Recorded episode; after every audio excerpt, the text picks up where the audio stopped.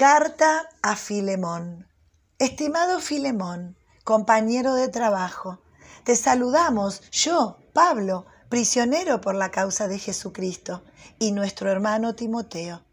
También les escribimos a nuestra hermana Apia y Arquipo, nuestro compañero en la lucha por la fe, y a la iglesia que se reúne en tu casa.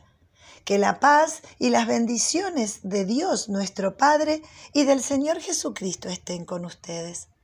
Siempre doy gracias a mi Dios al recordarte en mis oraciones, porque he escuchado del amor que tienes por todo el pueblo santo de Dios y también de la fe que tienes en nuestro Señor Jesucristo. Le pido a Dios que tu participación en la fe sea tan activa que te sirva para conocer todo lo bueno que podemos hacer a favor de Cristo.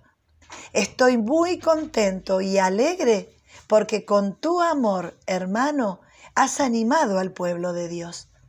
Así que, aunque siendo tu hermano en Cristo puedo atreverme a decirte qué hacer, prefiero suplicártelo en nombre del amor.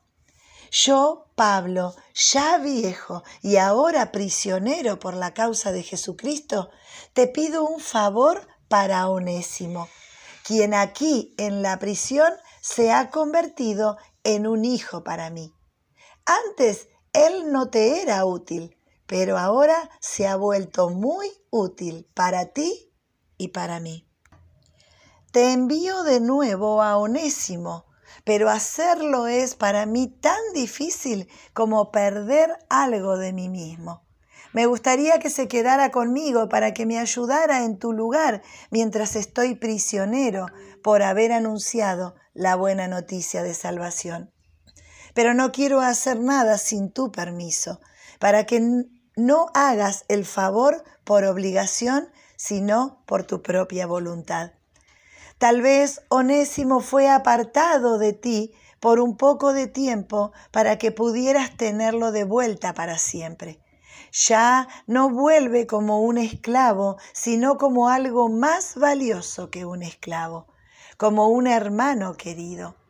Yo lo aprecio muchísimo, pero tú lo apreciarás aún más, ahora como integrante de tu familia y también como hermano en el Señor. Si me consideras tu hermano en la fe, entonces recibe a Onésimo de nuevo, como si me recibieras a mí. Si Onésimo te ha tratado mal o si te debe algo, yo lo pagaré. Aquí pongo mi firma. Yo, Pablo, me comprometo a pagarte lo que Onésimo te deba, por no decir que me debes tu propia vida en la fe. Entonces, hermano, hazme este favor como seguidor del Señor. Esto me levantaría el ánimo como hermano en Cristo. Te escribo esta carta confiado en que harás lo que te pido y aún más. Prepárame también un lugar donde quedarme, porque espero que Dios responda a sus oraciones de que yo pueda ir a visitarlos. Saludos de Epafras, un compañero de prisión por la causa de Jesucristo. También te mandan saludos Marcos, Aristarco, Demas y Lucas, mis compañeros de trabajo. Que nuestro Señor Jesucristo los bendiga en abundancia.